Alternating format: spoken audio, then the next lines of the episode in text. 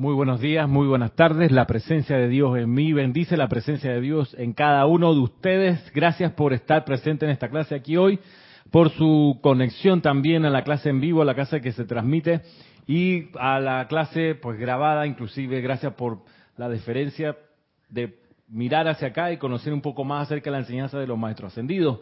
Hoy, sábado 24 de agosto de este año 2019, es un día donde además de la clase de hoy tendremos a las 3 de la tarde taller de meditación para todos los interesados o interesadas que puedan querer venir a aprender a meditar.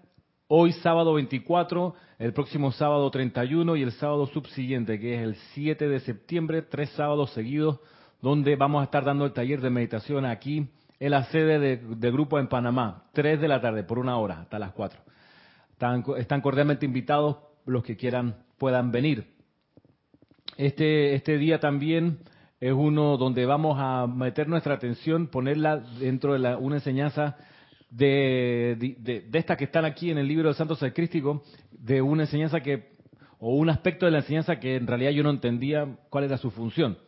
Conversando hace un rato con, con, con Yasmín y Marisa en la, en la, cocina, estábamos viendo esto de que en Jorge decía cuando él traducía que había cosas que él no entendía realmente cuando, cuando las traducía cuál era como la dirección o el significado. Él lo traducía y estaba bien del español al del inglés al español, pero luego el sentido de la enseñanza decía, bueno, está ahí para más adelante, porque en realidad todavía no sé qué hacer con este discurso, con este párrafo, no sé bien por dónde la cosa. Entonces, con el tiempo, con el advenimiento de las compilaciones, resulta que nos ha, por lo menos a mí me ha ido haciendo sentido enseñanza que también me pasaba que decía, bueno, esto como que ni fu ni fa.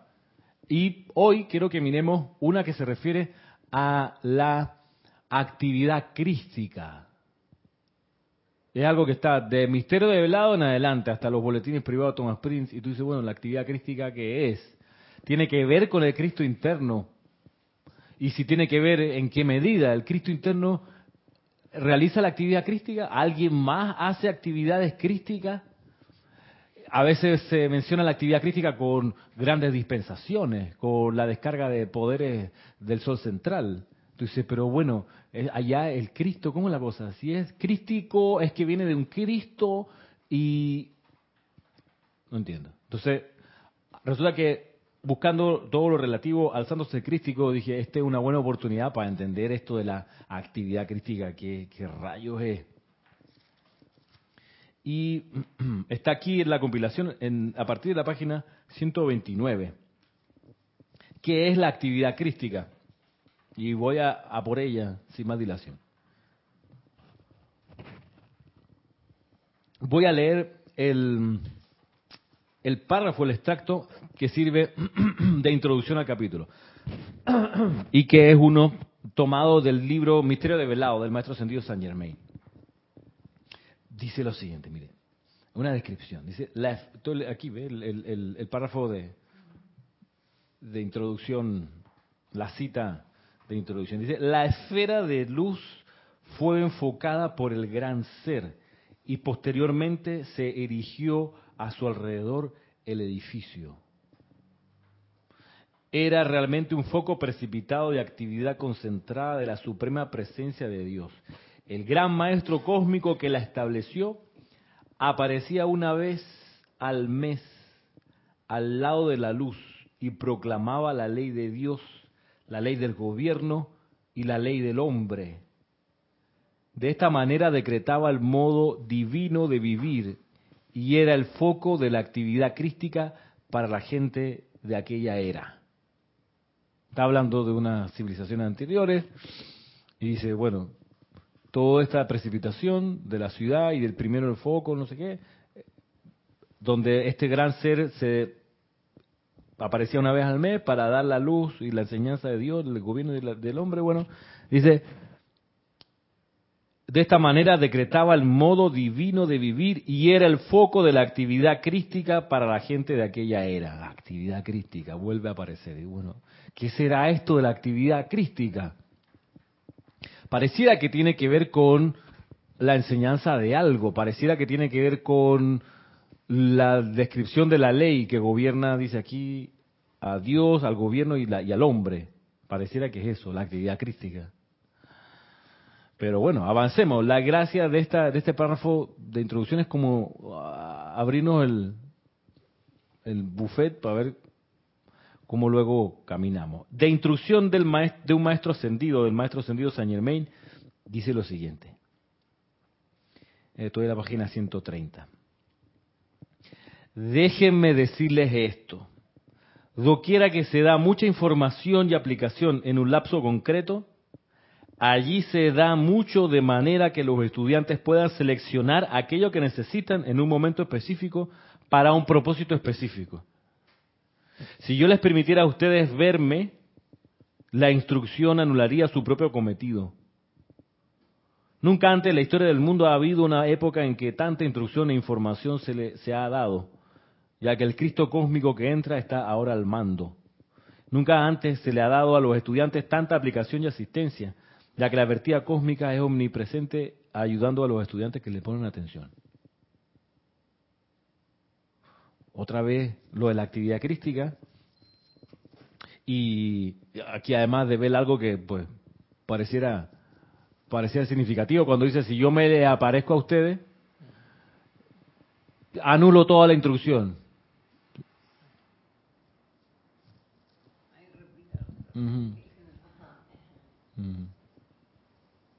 Déjenme decirles esto, dice de vuelta. De instrucción de un maestro ascendido, el libro. Dice aquí. Doquiera que se da mucha información y aplicación en un lapso concreto, allí se da mucho, de manera que los estudiantes puedan seleccionar aquello que necesitan en un momento específico para un propósito específico. Esa es la razón de que haya tanto decreto, tantas páginas de decreto, tanta invocación, tanta respiración, tanta cuestión, tanta visualización, tanta adoración. Bueno, para que escoja cuando sea el momento de algo específico, la aplicación específica que se necesita allí. Por lo menos en el caso de hoy, los elementales. Por lo menos. Y, los seres y los seres de agradecimiento y los seres a los cuales dedicamos la, actividad de la Feria del Libro. Entonces, hay, en su momento hay, hay, hay tanto, hay tanto que tenemos de dónde escoger. Claro, para, para un propósito específico. Como en Matrix 1, ¿no? Necesito armas. Viene la 4, viene la 4.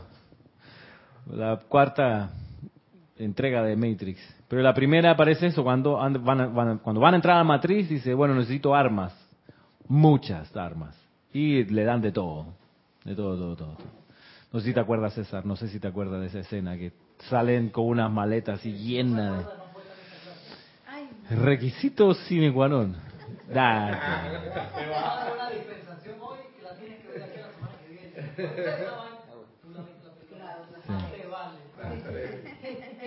Hasta la cuarta. Sí, sí, sí. Yo hasta la cuarta, Cristian. el guion de la cuarta. No, pero hay que ver, a propósito de película, hay que ver, por ejemplo, los coristas. ¿Tú la viste, César? Los coristas. Sí, la vimos aquí, Serapis Movie, los coristas. Esta... ¿La viste otra vez? ¿Y para qué fue esa vaina? Otra vez el llanto y la cosa. Porque hoy entonamos un canto cuya melodía sale de la banda sonora de la película, el canto al dios Tabor. Un canto de amor para el dios Tabor. ¿Puedes recordar? Pues eso te agua los ojos, la garganta, todo se vuelve como... Pero es para un trabajo específico, ¿no? Pum. Canto al dios Tabor y a los seres de la naturaleza, canto al elemento agua, canto al elemento aire, todo para cuando se necesita en específico algo, porque bueno, tú pudieras decir que esa es otra postura. No, Dios es omnipresente, es todopoderoso, así que yo solo me dirijo a Dios y te... Ay, César, ayúdame.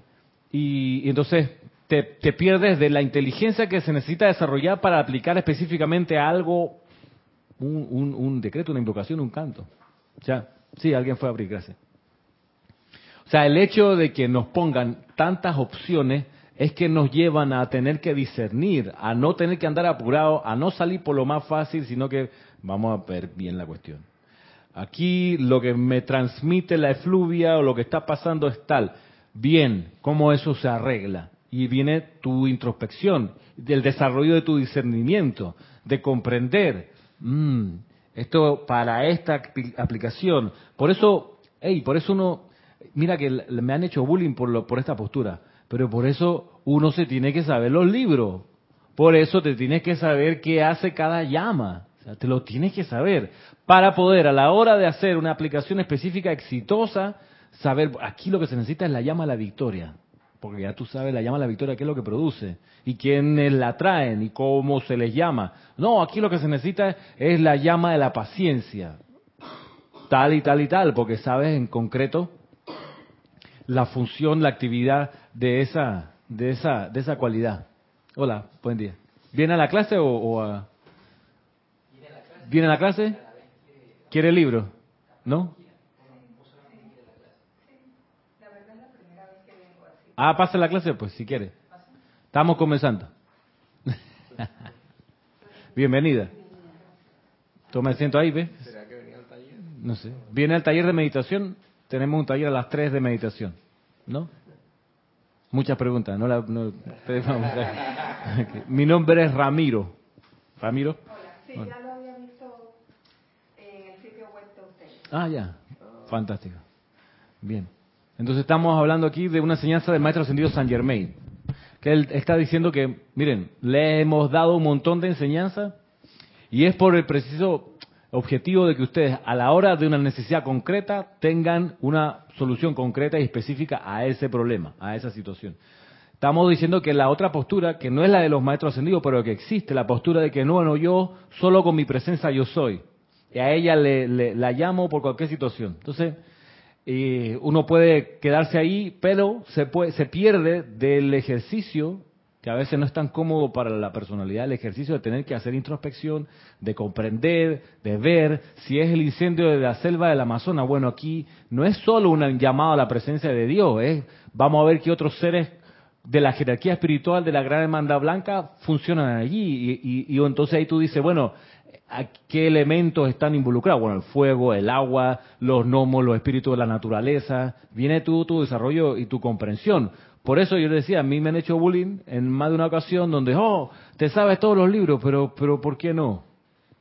Si a la hora de servir se necesita la receta específica para tal problema, para tal situación. Ah, pero creo que pasa que a veces las personas quieren tener los mangos bajitos, como se dice aquí en Panamá, agarrar la fruta fácil y está bien la gente que está empezando, pero cuando hay estudiantes de la enseñanza serios que tienen más de 10 años en la enseñanza y no tienen todos los libros, le digo, ¿en serio, loco? ¿Cuál es tu excusa? Ah, yo nada más tengo 5 libros. ¡Cinco libros y tienes 10 años aquí! ¡Ey, perdón la palabra, pero no jodas! O sea, eso es falta de interés total. Claro. Eh, diagonal falta de amor. Pues perdóneme, pero cuando uno ama a alguien, tú eres como, como este cantante, ¿cómo se llama el, el hondureño? eh, que dice, te conozco desde el pelo hasta la punta de los, Arjona, hasta la punta de los pies, sé que roncas por la noche y que duermes de revés. O sea, tú conoces a tu objeto de amor, lo conoces entero, ¿o no? ¿Por qué molesta a la compañera? Pero en serio, tú conoces realmente los padres a los hijos, tú, lo conoces. O sea, para arriba, para abajo, para atrás para adelante, cómo suena, cómo habla, cómo, cuando se siente bien, cuando se siente mal, porque lo amas, lo conoces. Lo mismo en la enseñanza de los maestros ascendidos. O sea, ¿por qué estancar mi amor hasta el libro de oro de San Germain? Cuando existe el libro de oro de San Germain, introducción de un maestro ascendido, misterios de velado, la mágica presencia, discurso del yo soy para el hombre del minuto, discurso del yo soy del gran director divino, discurso del yo soy del maestro Bob, discurso del yo soy del maestro ascendido David Lloyd, te sabe todos los libros. Entonces, claro, la gente se puede quedar con que, ah, se sabe todos los títulos. No, pues la cosa es que sumergirse en la radiación de esos seres de luz y conocerlos de adentro, por dentro, en cada esquina. Algo fabuloso de esto es que, por más que tú te hayas metido y buceado en un libro, en una enseñanza, a los 3, 4 años que lo vuelves a agarrar, tú dices, este es un libro nuevo, hermano.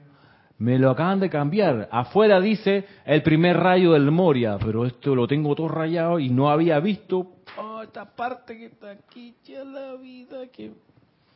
Porque eso ocurre porque uno expande de algún modo la conciencia, uno quizás madura un poco y ve la enseñanza de otra manera y te hace sentido. Introducción de un maestro ascendido, dice Cristian.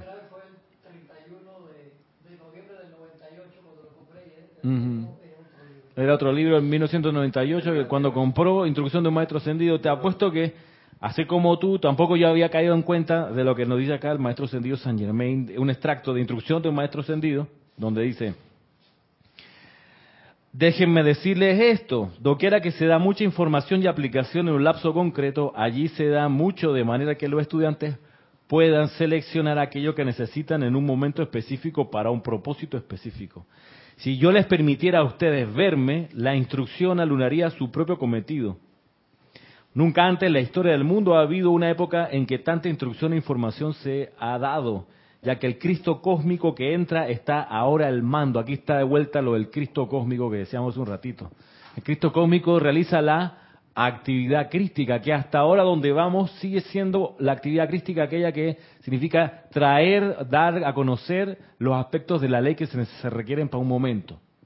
Actividad crística. Traer una, un mensaje, una, una descarga más acerca de la ley. Actividad crística.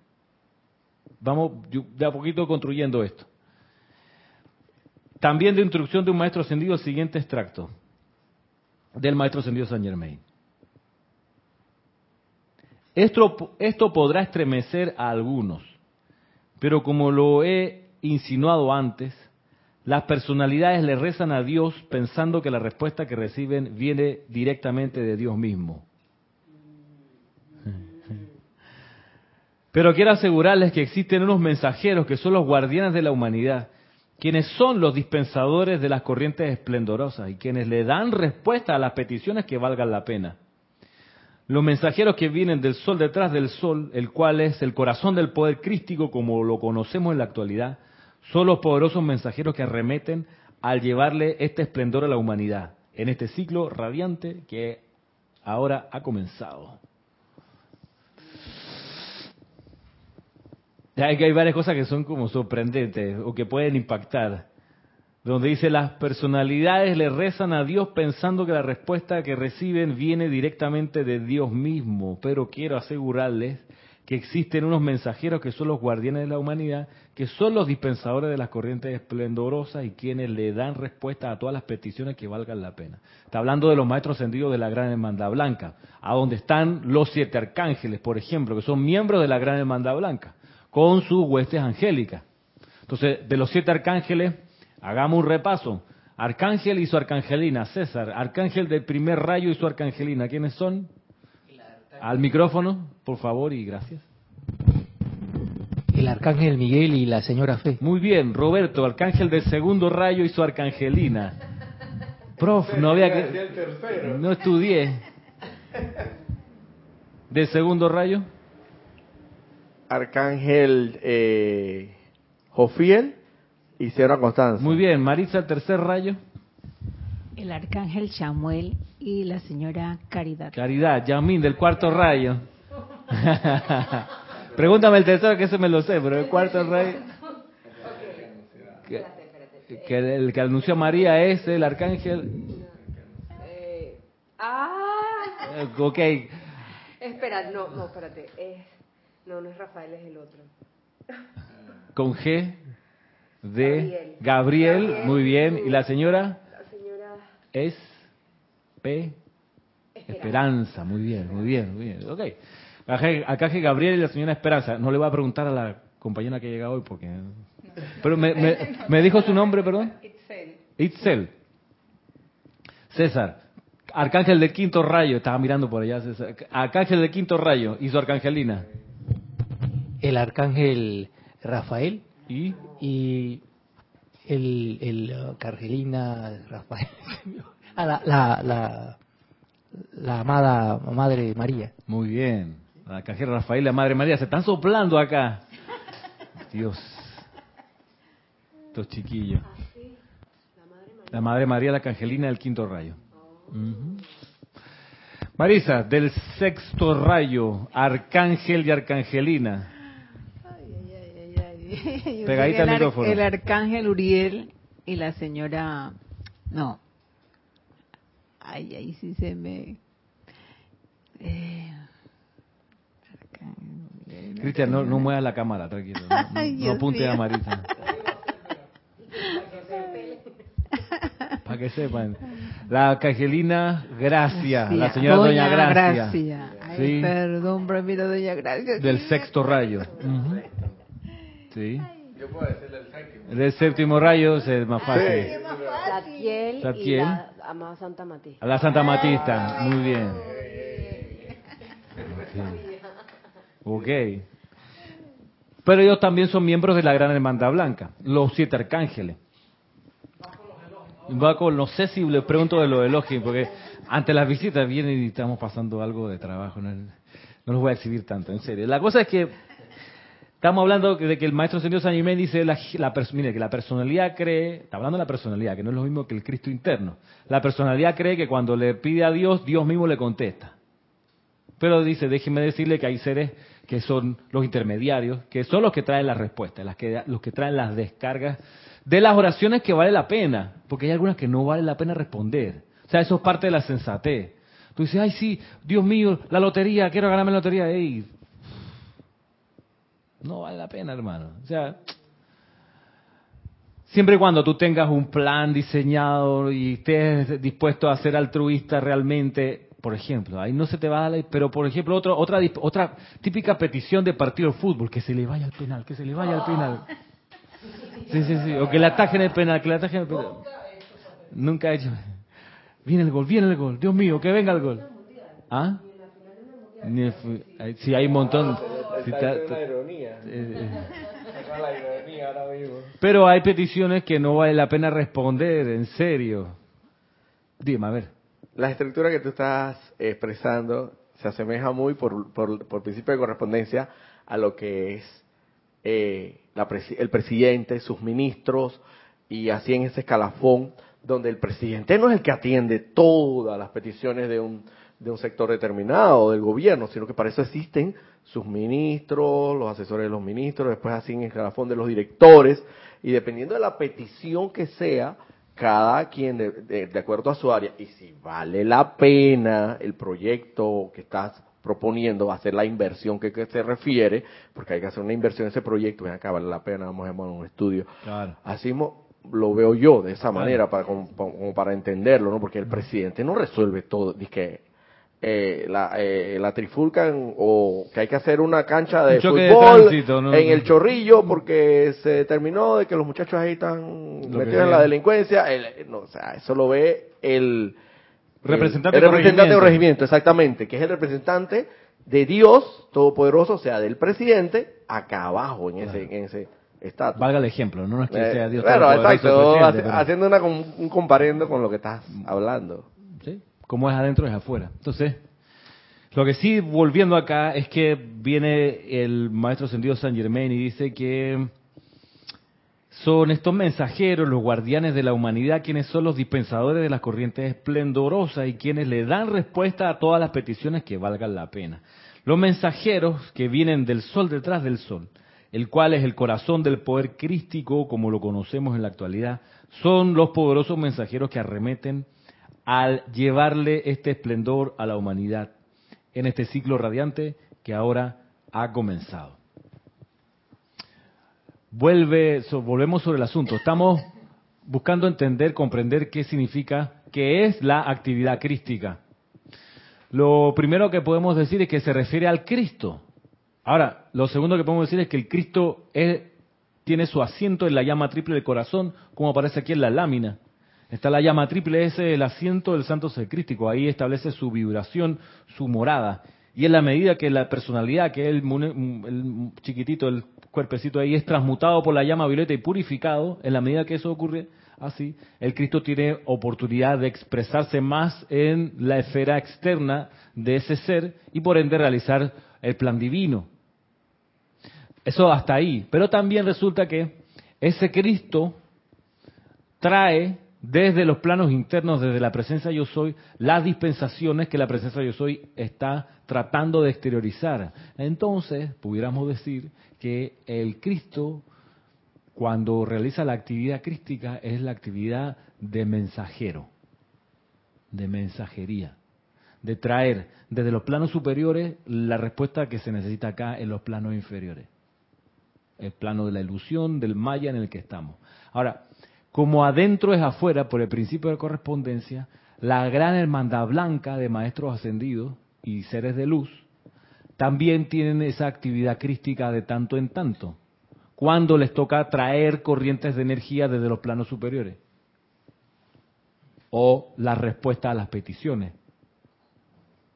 Entonces, eh, es ahí donde uno busca conocer quiénes son estos miembros de esa hermandad blanca, a qué se dedican, cómo se accede a ellos, para qué se accede a ellos.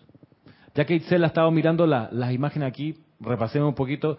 Ah, César, la imagen esta que tengo aquí, ¿a quién representa? Del amado, del amado Maestro Ascendido San Germain. Muy bien. Marisa, aquí el segundo, con el micrófono. El amado Maestro Ascendido El Moria. El tercero, Roberto. Sí, claro. Al micrófono. Al micrófono. El amado Maestro Ascendido Kutsumi. Muy bien. César, la cuarta. La amada señora Astrea. Muy bien. El quinto ser, maestro. ¿Ah? El quinto. A ver quién es. Al micrófono. Ese es el Elohim de la, de la paz. Muy bien, el Elohim de la paz. Y el último, Maritza, es el que tiene cara de niño ahí. Ese es el amado Elohim Tranquilidad. No, el último. Ah, el último. Ah, ya. Ah, el amado señor Sanat Kumara. Sanat Kumara, claro. Muy bien. Miembros distintos de la Gran Hermandad Blanca. Claro, señor de, señor de Venus, señor del mundo. Ahora, están así, están así retratados. Miren que no les ponemos eh, ningún altar, ni una velita, ni un incienso. ¿Por qué? Porque no, son objetos de adoración las imágenes de los maestros sentidos, ni siquiera la imagen de la presencia de la Santísima Trinidad o de la, presencia yo soy individualizada, ni tampoco la estatua de la amada Guanyin, ni la de la diosa de la libertad, ni de San Francisco de ni de los hombres del minuto, que es el más chiquitito que está ahí, ni de Leónidas que está ahí arriba, en, arriba del mueble de libros. Ninguna de esas imágenes, ni allá el señor Maitreya, ni tampoco el Royal Tinto, que es ese, Royal Tito, que es ese paisaje que está allí, ni tampoco la bandera Huipala, son objetos de adoración. Están ahí como recordatorios, están ahí como modelos, porque la gracia de tener una imagen representativa, por ejemplo, el maestro Sendido el Moria, es que cuando lo visualizamos todos, al cerrar los ojos y ver cómo es la, imagen del maestro, del maestro, energizamos una imagen y eso le da más fuerza a esa imagen. Si tuviésemos cuatro réplicas distintas del Moria, cada uno estaría energizando la que más le gusta. Entonces a la hora de luego invocarlo vendría la respuesta en cuatro, dispersada en cuatro vertiente. Pero al, coincidir en una sola, ahora, todas las imágenes aquí, por lo menos del maestro Germain, del Moria y de Kusumi, están escritas, están dibujadas a lápiz, tomando referencia de las imágenes que estos seres dieron a través de la teosofía. Y la teosofía ellos lograron condensar su cuerpo etérico y se dejaron ver. Y se les pudo fotografiar. Ahí existe esa foto. Existe esa foto. Sí, por ahí está publicada en algún libro con la con Blavatsky sentada y los maestros al, lado. Sí, claro, sí, sí. Entonces, sí está por ahí, ¿en qué libro está? En, internet la busca, en, internet va a estar, sí. El, en el libro La Vida, el libro de la vida, sí. Sale cantidad. Y en internet sale carro, al micrófono. Tengo una consulta, ¿por qué tienen a Leonidas ahí? ¿Por qué le tienen? sí, que maestro ascendido Leonidas. pero también me, me, acaba de, sacar así la llama así para afuera. No, está bien, es que es que esa es la, de la fibra nuestra. Este, no, no le he dicho, no, se puede contar toda la historia de un... No, pues es que el, el maestro ascendido Serapis Bey encarnó como, como Leónidas de Esparta. Él tuvo dos encarnaciones fuera de Egipto. Yo juraba que eso era un cuento. No, no, no, no. Ah. el maestro ascendido Serapis Bey encarnó dos veces fuera, o al menos dos veces, pero muy pocas veces fuera de Egipto. Después del, hundimiento de la Atlántida, él siempre fue y pidió encarnar en Egipto, eh, donde está Luxor, para lo del templo de la, sección, de la ascensión en Luxor. Y encarnó afuera cuando fue Fidias, el que construyó el Partenón, el que lo diseñó en Atenas, y encarnó como el rey Leónidas de Esparta. Entonces, de ahí el espíritu espartano, que es uno de los títulos, uno de los nombres de uno de los libros nuestros, de los maestros, que es una compilación de la enseñanza del maestro Sendido Serapis Bey. Porque él fue Leonidas de Esparta. De ahí lo del férreo carácter y la disciplina. Sí, aquí la 1 y la 2. Sí, y la, hay, una, hay una que se llama los espartanos, creo que se llama, una de los años 60, blanco y negro o de color así poco, con poco ningún efecto especial realmente, pero también eh, que le dimos consideración aquí, lo estudiamos las dos, por lo menos las dos, la última, la, segunda parte de, Esparta, los 300, creo que no la vimos aquí en Serapis Movie, pero pero sí, es, un, para nosotros es que el grupo Serapis Bay y el espíritu espartano es parte de lo que creo nos constituye. ¿Qué hay? ¿Qué, por ejemplo, qué rescatamos? Por supuesto, no rescatamos y no ponemos atención en la, parte violenta y del derramamiento de sangre de la película 300, sino qué es lo que hay ahí como mensaje espiritual, porque esa es la idea. Rescatar qué hay de mensaje espiritual de ahí. Está la cuestión de la fortaleza, la constancia y el aguante espiritual. Y de ser capaces, con la llama del corazón, hacerle frente a cualquier amenaza. En la, historia de los 300 espartanos, la amenaza era abrumadora, era el ejército de Jerjes que venía de Persia.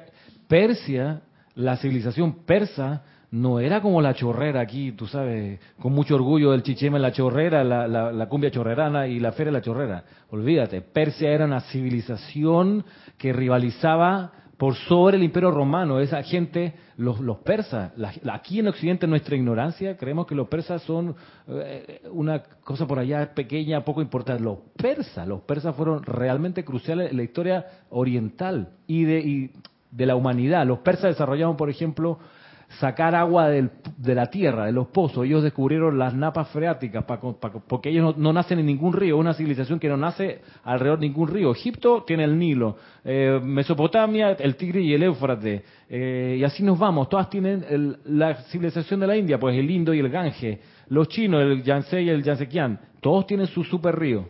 Pero los persas, ningún río. ¿Por qué? Porque ellos sacaron, sacaban agua de los pozos fueron los que se le ocurrieron los pozos y en ese relajo fueron los que diseñaron el primer canal, no interoceánico, pero un canal donde pasaban barcos de un lago a otro y entre medio hicieron un canal.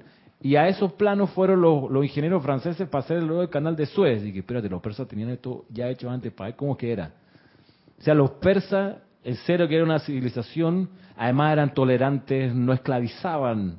Curioso, porque en la antigüedad las civilizaciones eran esclavistas. Te agarraban de enemigo, ahora es mi esclavo.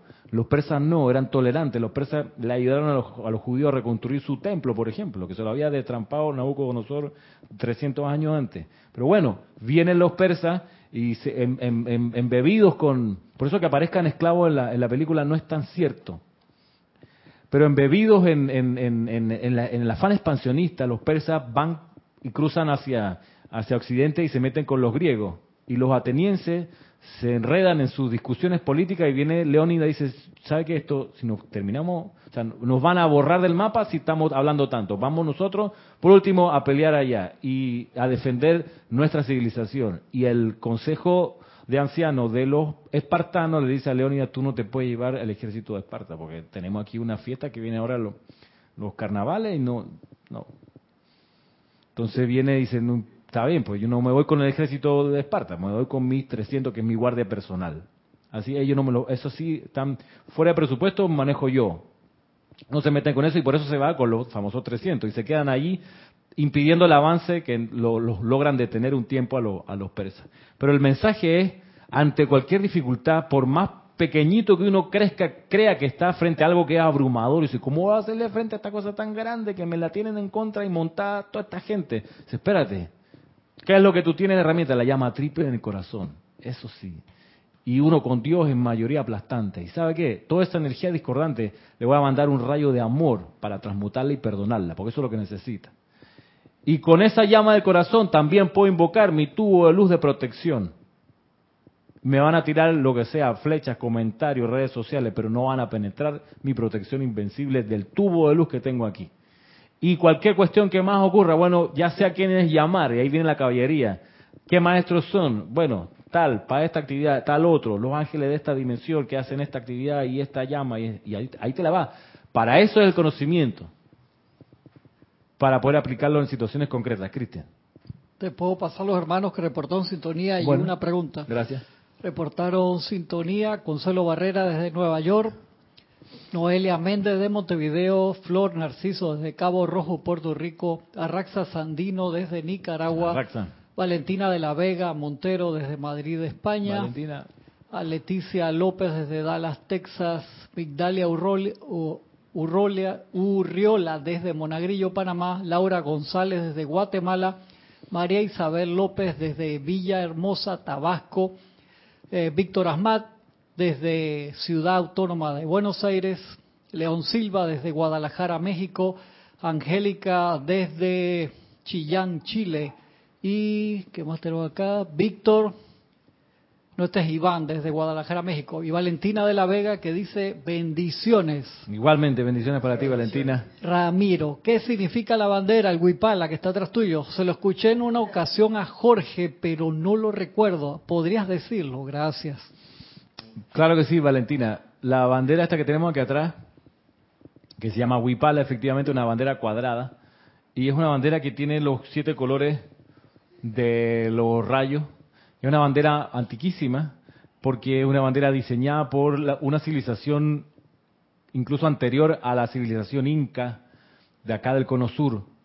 Entonces, es una bandera que mm, con la refundación del Estado de Bolivia hace unos 15, 14 años atrás, es la refundación, digo refundación porque de una república la convirtieron en Estado plurinacional y en ese concepto han incorporado esta bandera como parte de los símbolos patrios, además de la bandera republicana, que amarillo, verde y rojo, en franjas horizontales, trajeron, resucitaron esta bandera, que es una bandera que representa para, para, las poblaciones del altiplano su, su herencia cultural. Ahora, no lo traemos para representar al Estado de Bolivia, obviamente, no la tenemos aquí atrás para decir estamos de acuerdo con, con las decisiones de allá, la, traemos acá porque es una bandera que entonces tiene su origen eh, antes de la llegada de los españoles y de civilizaciones que estaban en sintonía con los dioses Merú, que son los seres que sostienen el rayo femenino que entra a la tierra cerca del lago Titicaca. Cuando fuimos a, Bolivia, los que vayan van a darse cuenta que en la ribera del lago Titicaca, donde hay distintas poblaciones, más o menos urbanizadas, ahí ustedes van a darse cuenta que en cada lugar donde venden artesanía y productos del lugar, venden, venden esta bandera en todos los tamaños, chiquitita, en pine, en grande, mediana y qué sé yo. Entonces, se decidió traerla y ponerla aquí porque antes de traerla se invocó la, presencia y la manifestación y el amor de los dioses Merú y de la hermandad de la iluminación de Maestro Ascendido que funciona allí en ese templo. Entonces, lo trajimos acá como en el objeto de que sea un foco de iluminación y de amor, pues son las dos cualidades de ese retiro iluminación y amor divino, donde sirve otro de los seres que para el grupo Serapi es fundamental en nuestro andar, que es la maestra ascendida Lady Nada. La maestra ascendida Lady Nada es un ser crístico también, porque ella realiza la función de ser la mensajera de los dioses Merú. Parte de sus cualidades. La maestra ascendida Lady Nada es como Capitana Marvel, guardando las proporciones. Capitana Marvel hace de todo, ¿ah, Cristian? Capitana Marvel eh, vuela, dispara, salta a toda velocidad, es buena gente, amable, o sea, todo. Lo que no hace Hulk, o sea, los, ¿cómo es? ¿Avenger o Avenger? Avenger. en Chitre, ¿cómo le los, Avengers. bueno, todo ese, grupo de superhéroes, todos sus poderes combinados no son siquiera cerca de lo que hace Capitana Marvel. Son las gracias de Capitana Marvel. Bueno, Lady Nada, perdón por la referencia, pero ella tiene esa multi, multifuncionalidad porque ella encarna el amor divino. El amor divino tiene eso, que es capaz de, de todo. O sea, tú te sintonizas con el amor divino y haces maravillas. El mundo lo que necesita es amor divino y te pones tú a irradiar eso, todos tus dones se expanden. Entonces, la función de traer la, descarga, la iluminación de los dioses Merú, eso lo hace la maestra ascendida Lady Nada. Por eso también está la bandera Huipal aquí, Valentina.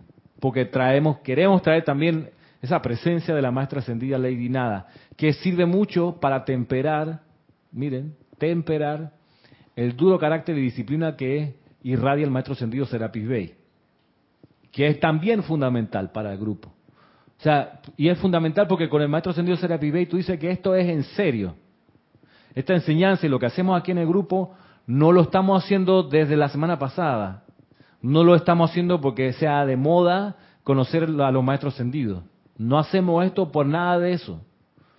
Lo hacemos esto, este grupo, desde hace 30 años. Este año cumplimos 30 años. 5 de octubre 1989. O 3 de octubre. 3 de octubre. Estamos dando la enseñanza desde ese entonces hasta acá. Por ende, queda claro que no estamos buscando ni ser famoso, ni, qué sé yo, conseguir viajes que nos inviten a dar conferencias. No estamos en ese plan. El plan aquí es establecer un sitio donde el estudiante que quiere puede venir a alimentarse espiritualmente. ¿De qué? De la enseñanza de los maestros ascendidos. ¿Qué se le pide al que viene aquí? Nada. No se le pide nada. ¿Qué se le da a los instructores aquí cuando nos venimos a cada clase? No se nos da nada. No venimos por un salario, ni por una pensión, ni porque... ¿Qué otra razón pudiera ser? No, nada más porque nos gusta hacerlo. Realmente. Por ganas de hacerlo. Yo pudiera estar ahora visitando a mi papá, que no lo veo hace un mes, que no sé qué. Estoy aquí, me encanta. No quiero estar en otro lugar que aquí. Porque de eso se trata la vida, de eso se trata el amor, de eso se trata. Cuando tú haces algo porque te encanta hacerlo, voluntaria y alegremente. Oh, que puede mejorar, claro que sí. Y, y, de eso se trata, y estamos siempre buscando mejores maneras de hacerlo. Entonces, volviendo acá a lo que nos, antes que se acabe la clase, quiero que, miremos esto, que es de la Madre María, Arcangelina del Quinto Rayo, César. Que es un discurso de la Madre María que, que me encanta por lo iluminador que Dice aquí, amados míos, hace mucho tiempo se dijo que, comillas, el verbo se hizo carne. ¿Han escuchado esa frase? En la misa. El verbo se hizo carne y habitó entre nosotros. ¿Se acuerdan? Lo que... Bien. Entonces la Madre María dice aquí, hace mucho tiempo se dijo que, comillas, el verbo se hizo carne y habitó entre los pueblos de la tierra. Entonces ella, ella pregunta, ¿acaso no es esa la verdad de cada encarnación que tiene lugar? Cuando cada individuo encarna, ¿acaso no es la capacidad y poder de la palabra creativa yo soy hecha carne a través de la cual ese individuo recibe una oportunidad para expresar el estado crístico? De manera que todos los días que en este planeta, doquiera que un bebé llore, doquiera que una madre dé a luz y nazca un niño, el gran yo soy es vuelto a ser hecho carne. Y cuando ese infante llega al punto en que el santo ser crístico puede controlar los vehículos del, pasaje vocal y autoidentificarse, utilizará ese verbo hecho carne y se autorreconocerá como ese yo soy.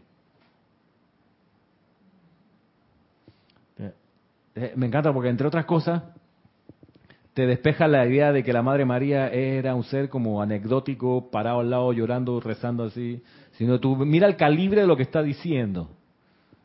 Te está despejando en 40 palabras todo lo que se ha construido de, ideas y de doctrina alrededor de la frase el verbo se hizo, se hizo carne, porque lo identifican usualmente con que Jesús se hizo carne y Él habitó entre nosotros, porque te está diciendo, todos aquí, que somos cada uno una emanación del gran yo soy, que es lo que está aquí arriba, somos al encarnar una vez más una versión más de Dios hecho carne, pero no de Dios, sino del verbo hecho carne. ¿Y qué verbo es? Yo soy. Yo soy. Pero lo ponen como verbo y no te hablan más, no te explican más. Miren que yo estuve en un colegio de cura, a pesar de todo. Estuve en un colegio de cura y jamás me explicaron que el verbo al cual se refiere es el yo soy. Pues ¿sabe por qué no lo explican? Pues no lo saben. No lo saben. No saben que del verbo... ¿Por qué? Porque para eso, para saberlo, hay que leerse la Biblia en griego, que es como se escribió. Y cuando en griego dice el verbo, no dice el verbo, dice el logos. El logos es, es una palabra que concentra varios significados. Logos es el centro, es el verbo, es palabra es el origen para los griegos. Entonces cuando San Pablo les explica, los griegos así, es el logos hecho carne, es el yo soy hecho carne aquí. Lo que agrega la Madre María es decir, espérate, todos somos ese yo soy hecho carne cuando encarnamos. Entonces la encarnación también es una actividad crística. El venir al plano de la forma es una actividad crística. No es solo traer el mensaje, la respuesta a los llamados. La encarnación es una actividad crística. Salir de lo, de lo interno a lo externo trayendo la divinidad. Actividad crística. De lo interno, de los planos superiores, a los planos inferiores aquí, a lo externo, ese paso de adentro hacia afuera, de arriba hacia abajo, eso es actividad crística también. A ver, ¿qué decir? En base a ello podemos hacer la deducción de que una la actividad plenamente crística, o sea, funcionando completamente, ah, sería la manifestación del Cristo encarnado. Claro. Propiamente. Es una actividad crística. Sí, entonces, pero, pero vienen los problemas. Mira. Vuelvo a leer aquí de la Madre María. Dice, de manera que todos los días en, en este planeta Tierra, doquiera que un bebé llore, doquiera que una madre dé a luz y nazca un niño, el gran yo soy es vuelto a ser hecho carne. Y cuando ese infante llega al punto en que el santo ser crístico puede controlar los vehículos del pasaje vocal y autoidentificarse, utilizará ese verbo hecho carne y se autorreconocerá como ese yo soy. Triste, sin duda, resulta que antes de pasar mucho tiempo, las sombras que lo rodean lo sacan de ese primer reconocimiento inicial y lo llevan a las limitaciones y aflicciones en los hogares en los que debe vivir y en las familias con las que debe cohabitar. Individuos que habrán de ser padres no comprenden nada, y están nada así grandote. Individuos que han de ser padres no comprenden nada de lo que podrían hacer para cooperar con el elemental del cuerpo y los constructores de la forma es la creación de un instrumento de gran perfección a través del que la corriente de vida operante pueda servir. Si particularmente las mujeres de la raza pudieran llegar a una comprensión de su parte la conformación propiamente dicha de la naturaleza del niño que abrigan en su matriz, podríamos redimir esta raza tanto más rápidamente. Pero en su mayoría se limitan a permitir que la naturaleza, los constructores de la forma y el elemental del cuerpo continúen con el proceso milagroso y maravilloso de crear este instrumento físico y se maravillan por un momento ante el milagro del nacimiento. Pero dice la Madre María, no, no contribuyen todo lo que pudieran contribuir. Y ella, la Madre María, por ejemplo, sugiere y enseña a sostener el concepto inmaculado, que es la imagen perfecta del bebé que está en el vientre. La imagen perfecta, que las madres se entrenen, se les entrene o aprendan a visualizar perfecto a su bebé, perfecto, perfecto. O sea, con iluminación, o sea, radiante, con la llama triple en el corazón. Muchas madres hacen muy bien que le hablan, que le transmiten cariño, que le dan ternura, cuando todavía está, le cantan, cuando están todavía dentro del vientre. Y eso es bueno, por supuesto que sí. Pero la otra parte de la colaboración con visualizar lo bello y perfecto, de eso pues muy pocas lo saben, realmente. Eh, ¿no? Entonces, por eso dice la Madre María, mira, si, lo supieran y pusieran de su parte en este pedazo de, la aplicación, se redimiría mucho más rápido la enseñanza. La, perdón, la raza. Cristian. Y reportó sintonía también Nancy Olivo desde Ecuador, Sander Sánchez desde Vancouver, Washington. Tienes dos mensajes aquí también, uno de Yeli Leubia desde Lourdes desde Perú, dice, estamos en este planeta para cumplir el servicio de impartir amor hacia los demás con amor puro y paz. Gracias, ¿verdad? Estamos de acuerdo. Laura González dice, eso he pensado siempre, somos nosotros el verbo hecho carne, pero solo con la enseñanza de los maestros ascendidos lo terminé de comprender.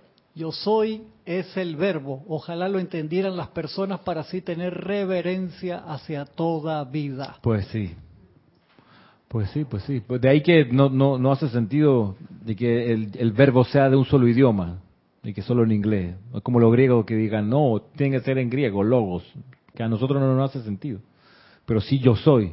Porque además yo soy te mete en la película. Porque yo soy ese yo soy.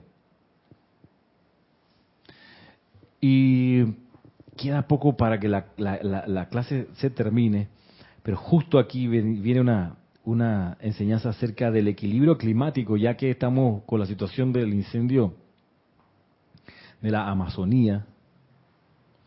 que es la región, donde está la selva del Amazonas y el río Amazonas. Por eso a veces uno oye que dicen el Amazonas y otra vez dicen la Amazonas. Entonces, el río es hombre, el río, la selva es femenino, pero la región es la Amazonía. ¿Cómo? Y tuvieron una hija, la Amazonía. Que, que, hay ocho, o doce, creo que son ocho países que tienen frontera o comparten la Amazonía. El río, es masculino. El río masculino. La selva femenino, entonces toda la región, río y selva, la Amazonía entonces. Sí, exacto, la Amazonía es femenino también. Ah. Mira que los nombres de los continentes son todos femeninos. Porque viene de la, madre tierra y no es el Europa, es la Europa. A veces la gente dice el continente americano. El, el continente. Ah, bueno, pero es América, Europa, Oceanía, Asia, África. ¿Por qué? Porque me imagino que viene por lo de la vinculación materna con la tierra, de donde se viene, entonces ah. le ponen el nombre femenino. Le pusieron, eras atrás. Ahora, Europa nace cuando, cuando nace Europa como continente, como así, como Europa, porque en una época, por muchos siglos, fue la cristiandad.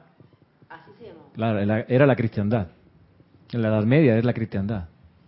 Entonces, ya con la época moderna nace Europa. ¿no? Pero bien, vamos a hablar aquí un poquito del equilibrio climático, que es una instrucción del maestro, instrucción de un maestro ascendido también del amado San Germain.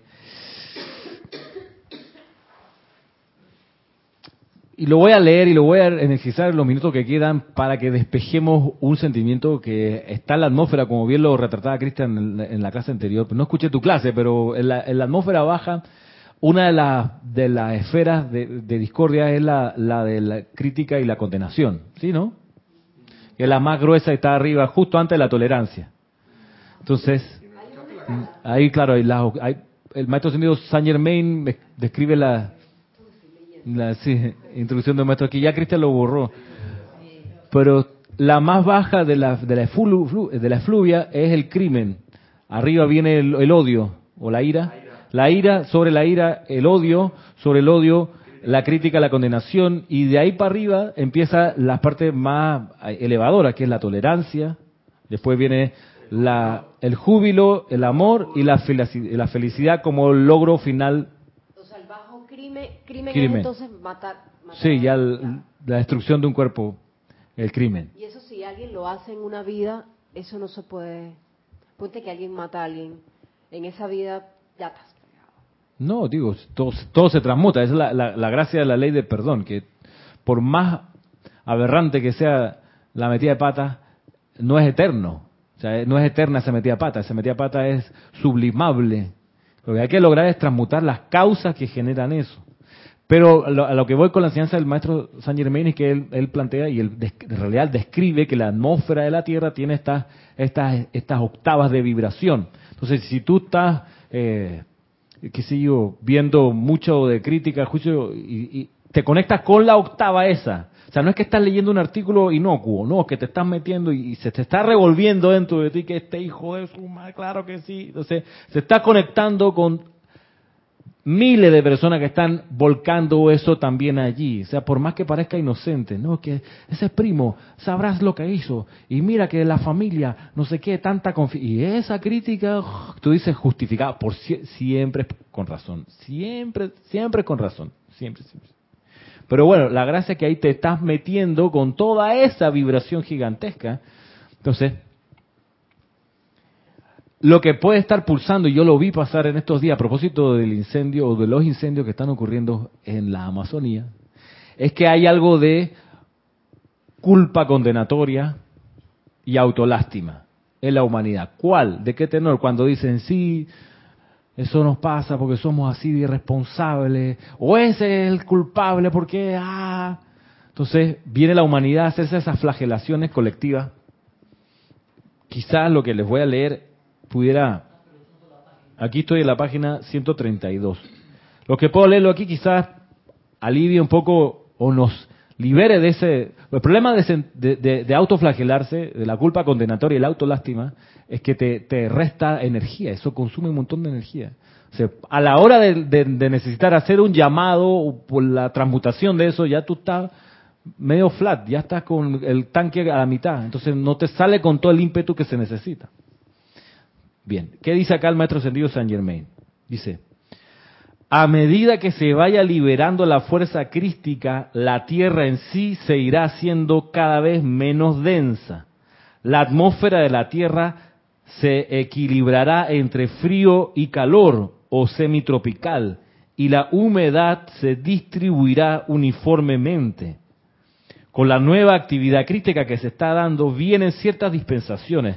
Ahora bien, no se conoce todavía el alcance de las mismas hay momentos y puntos de actividad en que se han dado dispensaciones que han hecho avanzar cientos de años a la civilización. Respecto entonces de la actividad crística, estamos viendo que vienen dispensaciones desde los planos superiores para el equilibrio climático del planeta, donde va a consistir en que habrá equilibrio entre frío y calor o semitropical y la humedad se distribuirá uniformemente. O sea, podemos anticipar que los desiertos vayan desapareciendo y podemos anticipar que quizás las altas concentraciones de humedad también. Eso no quiere decir que uno celebre que se queme en la Amazonas, por favor. Nada por ese lado. Porque ahí lo que está pasando es que la historia de siempre, el reino elemental le toca lavar los platos sucios de los seres humanos, de nosotros. O sea, de nuevo.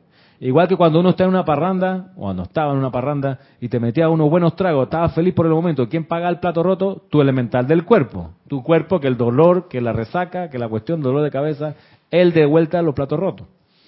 Entonces, es así, Marisa. Es así, que en la, en la naturaleza los platos rotos lo, de nuestros excesos como humanidad lo paga el reino elemental. Entonces, ¿qué exceso está ocurriendo? Bueno, el exceso del, del afán de lucro, de la codicia. Y es interesante cómo la codicia de qué? De los ganaderos, de la industria minera, que quiere de nuevo seguir expandiendo la frontera agrícola y entrar lo más posible a toda la Amazonas, para seguir sacando maderas preciosas, oro y, tener estos grandes espacios para la ganadería. Cuando se ensucian los mares y los, y los animales, o sea, eh, las ballenas comen toda la basura y con claro. Sí, pues se enredan con los desperdicios del nuestro, de, los seres humanos. Que, que, ponemos más energía y atención en cosas superfluas y no en estas cosas importantes que tienen que ver con la vida. Ahora, parece esperanzador, vamos a ver en qué termina, una reunión que hubo hace una semana atrás por ahí, del, creo que se llama en inglés Business Roundtable, como la mesa redonda de los negocios, en que se reunieron los CEO, los gerentes generales de Amazon, de Apple, de Google y de FedEx y de unas ocho compañías más. Y dijeron algo interesante. Dijeron, tenemos que cambiar la, el mantra, así, nuestro mantra que era los accionistas primero. Tenemos que cambiar eso. Porque esto viene de los años 80, con la implementación del neoliberalismo, donde se instala la ideología de que las empresas solo tienen que asegurar el lucro de los accionistas, que ellos siempre reciban ganancia, a cualquier costo. Entonces ellos, que son los grandes varones del, comercio, la industria y la tecnología hoy, dicen, miren, esa gracia, esa manera de pensar nos ha llevado a los excesos que tenemos.